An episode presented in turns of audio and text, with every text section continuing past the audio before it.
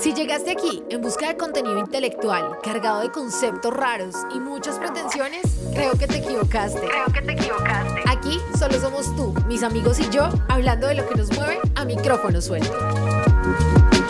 Hola, ¿cómo están? Qué rico poderlos saludar nuevamente con una nueva entrevista, un nuevo personaje, una nueva historia y lo mejor o más bien lo más emocionante de esta entrevista es que es la primera de esta segunda temporada de A Micrófono Suelto. Un podcast en el que he ido atrapando las voces de mis amigos, de personas a las que admiro demasiado y que tienen una carrera que me hace decir, wow, o sea, la historia merece ser contada y merece ser escuchada. Así que aquí vamos con una entrevista que la verdad quería hacer hace muchísimo de hecho, desde antes de tener el podcast, como que por mi cabeza pasaba la idea de entrevistar a esta mujer. Y bueno, se dio de una manera soñada. Hoy para este capítulo no vamos a tener cortinilla porque el sonido ambiente de esta entrevista pues es el de la isla de San Andrés. Allí fue donde grabamos. Obvio hay música porque pues estábamos en la playa. Y lo mejor es que se escuchan las olas del mar porque sí, logré una entrevista frente al mar. Y mi invitada, Nicole Díez, una mujer a la que la palabra influencer le queda pequeña porque es muchísimo más que eso. Es creadora de contenido para marcas gigantes como American Eagle, Leonisa, Naf Naf, entre otras. Y en mi opinión, tiene un talento del carajo para la fotografía, el video y la edición. La verdad, los reels de esta mujer son fantásticos. A Nico la conocí por mi novio, que es el papá de esta mujer. De hecho, es el papá más enamorado del mundo y de la primera persona que él habla apenas uno lo conoce, pues es de Nicole. Así que pues gracias a él es que me logré acercar a esta mujer que decidió iniciar su carrera y su camino a los 11 años. Luego de que su papá intentara como emocionarla con cuanto deporte pudo, intentando probar que ella fuera una deportista, finalmente fue una cámara lo que atrapó su atención y pues fue la herramienta con la que Nico decidió empezar a armar todo su camino. La admiro demasiado porque literal hizo que su sueño de niña se volviera toda una realidad y hoy, casi 11 años después, ha hecho este sueño su trabajo, su pasión, su todo. Tiene ojos gigantes y brillantes, una sonrisa hermosa y es inevitable no darse cuenta de su presencia, no solo por su estilo, por el porte y su estatura, sino por la ternura y amabilidad con la que saluda al que sea. Tiene un gran talento para la pastelería, además de eso es de carácter fuerte, como buena Aries, es autodidacta porque la aún no le gustó, es sensible, soñadora y lo más hermoso es que va a ser mamá. Así que aquí les presento a alguien a quien admiro demasiado y por quien siento un cariño increíble. Además siento que esta mujer llegó a mi vida no solo a enseñarme muchas cosas que puedo aplicar a mi trabajo, sino muchísimas cosas en aspectos personales que me hacen decir, wow. Es una mujer que habla con el corazón y lo van a poder escuchar en esta entrevista, así que aquí vamos con Nicole 10 hablando de moda a micrófono suelto. Bueno, en la definición de moda, pues es como el grupo de gustos, costumbres, el uso que se le da a determinadas prendas según un grupo de personas o, bueno, la condición en la que vives, eh, las costumbres que tienes. Y para mí la moda es la manera en la que todos tenemos como de expresarnos, de hablar sin tener que decir nada, como ya de por sí como vistes dice mucho de ti. Entonces eh, es una forma de expresión ¿Crees que las emociones entran a jugar un papel importante a la hora de elegir un outfit? Claro que sí, creo un montón en eso porque como te vistes finalmente te sientes. Muchas veces si lo haces de manera consciente pues vas a descubrir que los días que estás triste pues eh, tal vez te pones un poco de más color porque, o sea, la manera de, de activar. activar, ajá. Entonces sí, bueno, Nico, muchas personas de pronto tenemos en nuestro imaginario el tema de la moda como algo demasiado artificial. Desde tu perfil, desde tu contenido y desde tú como ser le das un, enfoque mucho más espiritual a todo tu contenido. que porque decidiste tomarlo más por este lado y no como por lo típico, fotos y algo muy fashion? Bueno, yo creo que la moda es la excusa, es la excusa o todo entra por los ojos, entonces si la gente te ve de pronto, le gusta algo de ti, de cómo lo llevas puesto, de cómo te ves, pues seguramente se van a interesar por tu personalidad, por la persona que eres y entran un poco a conocerte. Entonces esa es la manera para dar un primer paso, abrir una puerta y luego poder abrir un poco la mente a la gente y, bueno, que me conozcan, que, que puedan, yo puedo compartir como mis aprendizajes, mis vivencias a través de, lo que hago, que son imágenes, pero más allá de eso me encanta es como escribir y, dejar algo ahí de mí, de mi corazón. Empezaste con este tema muy pequeña, tu carrera inicia a los 11 años de una manera muy autodidacta, entonces se puede decir que ¿La moda viene con uno o uno va aprendiendo a través del camino sobre moda? Eh, pues yo digo, la moda vino conmigo porque desde muy chiquita tenía ese gusto por vestir y nada, sí, eso me ha permitido explorar como todas las caras y todos mis yo, yo creo, como que siempre hay muchas facetas de la vida y cambiamos todo el tiempo.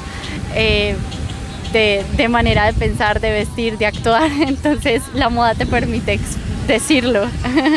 Bueno, y vienes desde los 11 años sumergida entre cámaras, fotografías, ediciones.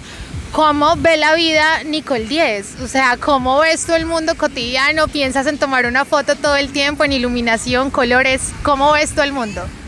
Bueno, yo creo que yo tengo una mirada muy particular de, la vida. Siento que desde que te levantas siempre puedes encontrar algo en lo cual inspirarte y eso es lo que hago a través de mi trabajo. Es como mi algo soñado. Siempre lo quise hacer, por eso empezó a mis 11. Nunca pensé que iba a ser mi trabajo, se convirtió de esa manera porque eh, creo que no hay un día que he dejado de tomarme fotos y es como si tú puedes ver la vida de manera bonita, pues eso lo puedes reflejar a través de, del contenido que creas. Y yo me enamoro como del paisaje que hay a través de una ventana, de los colores de una casa, eh, de un lugar que de por sí ya tiene magia, de una esquinita que nadie vio, pero ahí me puedo tomar una foto increíble con lo que llevo puesto. Entonces, sí, pues veo la vida muy bonita, muy, muy mágica y le encuentro magia a veces a lugares que están olvidados o que, o que tal vez crees que no van a salir bien, pero en la foto quedan perfectos. Cuando hablamos de moda o digamos, no lo llevemos tanto al concepto de moda, sino al simple hecho de tomarnos una foto. ¿Qué hacer para esos días donde no hay seguridad o cómo hacemos para sumar seguridad? Porque muchas veces ni siquiera hay que tener el cuerpazo o en sí la pinta, sino es cómo te paras frente a la cámara y cómo haces las cosas. ¿Cuál crees tú que es esa receta para la 10? Para esos días grises donde digo, no quiero nada, pero aún así me paro y me tomo mil fotos. Bueno, yo creo que la receta es dejarse ser todo el tiempo, no tratar de parecer. Ahora veo que hay demasiadas tendencias, hay demasiados fit perfectos, demasiadas mujeres que se quieren parecer a otras. Yo diría que el, tip número uno es ser tú ante la cámara porque nadie, ah, finalmente la cámara está ahí, nadie más te está viendo. Ya luego si la vas a publicar, genial, pero si también quieres hacer un trabajo para ti, hazlo como y te puedes conocer, te puedes explorar, así sea una foto, estás en tu peor día, una foto nostálgica, es muy bonita porque acabas de congelar un momento y eso lo puedes guardar como parte de tu exploración, de tu crecimiento, de tu ser y, así. Acabas de hablar de algo muy lindo y desde esas fotos que uno a veces se puede llegar a, a tomar con el corazón roto. Tu perfil es un perfil muy real y eres una, una influencer que muestra una vida muy muy en serio cómo ha sido este proceso de desnudar también esa intimidad y esa emocionalidad, porque usualmente dicen, no, en redes sociales solamente se ve lo, lindo, pero con la 10 hemos, creo yo, que llegado hasta a sentir esas crisis y emocionarnos y llorar también contigo. Bueno, eso es dejarse ser, ser auténtico, no tener miedo de mostrarte al mundo como eres. Si te aman, te van a amar, si te odian, te van a odiar, pero lo importante es como que en tu corazón siempre brille la luz, siempre haya amor y poder expresar como todo lo que sientes sin miedo al que dirán. Es una libertad muy bonita que todas o sea, todos los seres humanos la tenemos, pero muchos aún así seguimos queriéndonos parecer o ser iguales a otros o bueno o caer en esa trampa de que la vida es perfecta cuando no, la vida es hermosa con sus altos, con sus bajos, de todos los días podemos aprender, en los días grises también podemos sacar una sonrisa y yo siempre he dicho sonreír es gratis, me decía mucho en, el, en la universidad como que ay no, un profesor siempre decía eh, tú te tú te ríes pero detrás de tu sonrisa hay mucho sufrimiento, yo digo no, no lo oculto, sí es cierto, mm, me parece chévere tu reflexión. Y ayer que estábamos caminando en San Andrés había como un letrerito que decía, no envidies el éxito, pregunta el sacrificio. En verdad es eso y, bueno, si tú puedes sacarle algo bueno a todo lo malo que está pasando, canalizar con tu arte, con lo que vamos a hacer, con tu manera de expresarte, eh, muchos momentos de tu vida, pues bienvenido sea, creo que es perfecto. Bueno, voy a hacer aquí una pregunta un poco técnica porque soy una persona que se mueve dentro del tema digital, el tema de las estrategias, porque es que Nicole no quiso pasar por la universidad. Bueno, no, en verdad sí pasé por la universidad, estudié tres semestres de publicidad y hice un diplomado de marketing digital, pero justamente al eh, empezar como en este mundo artístico, creativo, digital, eh, de publicidad, desde los 11 años permitió que aprendiera muchas cosas, que tuviera un gran recorrido y me rodeara de personas extremadamente eh, como enriquecidas, eh, que saben demasiado y me aportaron muchísimo a mi carrera y a estructurar como todos mis sueños, mi empresa, lo que yo era. Y bueno, cuando entré a la universidad me encontré con muchas de las mismas personas con las que trabajaba y también me di cuenta que muchas de las cosas que estaba aprendiendo pues para mí ya, ya había pasado digamos por ahí, como ya, ya las sabía, es cierto que uno puede aprender empíricamente y más cuando algo te apasiona, como no te cansas de aprender, todos los días lo aprendes y la única manera de aprender creo que no es en la institución, lo puedes hacer desde donde estés, con las herramientas que tengas, eh, si tú tienes las ganas, el deseo, pues no te puedes como ilustrar mucho más y muchas veces mucho mejor que cuando estás siguiendo como unas normas, unas reglas o una forma como establecida. Entonces siento que, que por eso dejé en un punto mi carrera de publicidad y, y bueno, y en verdad sigo aprendiendo un montón todos los días. Y dentro de todo este contexto, ¿cómo es que la 10 dice, ok, porque ya llevas 10 años trabajando eh, en lo que tú haces, ¿En qué momento es que dices, bueno, me voy a dedicar a esto y esto se va a convertir en, en mi plan de vida? Bueno, yo creo que por ahí a los 15 años ya tenía que darles como alguna seguridad, certeza a mis papás de que este era el camino que yo tenía que seguir, que esto era lo que a mí me gustaba, que en verdad no era como un capricho, un hobby, un juego, que yo quería seguirlo haciendo para toda mi vida, porque es que es muy bonito, bueno, sí, uno está en un entorno digital, pero detrás de eso hay muchas cosas, como que eh, no solo es tomarte una foto, no solo es escribir, no solo, sino es como llevar tu vida al nivel que tú puedas mostrar tu vida con los demás, mostrarte cómo eres, aprender con la gente, rodearte de gente increíble.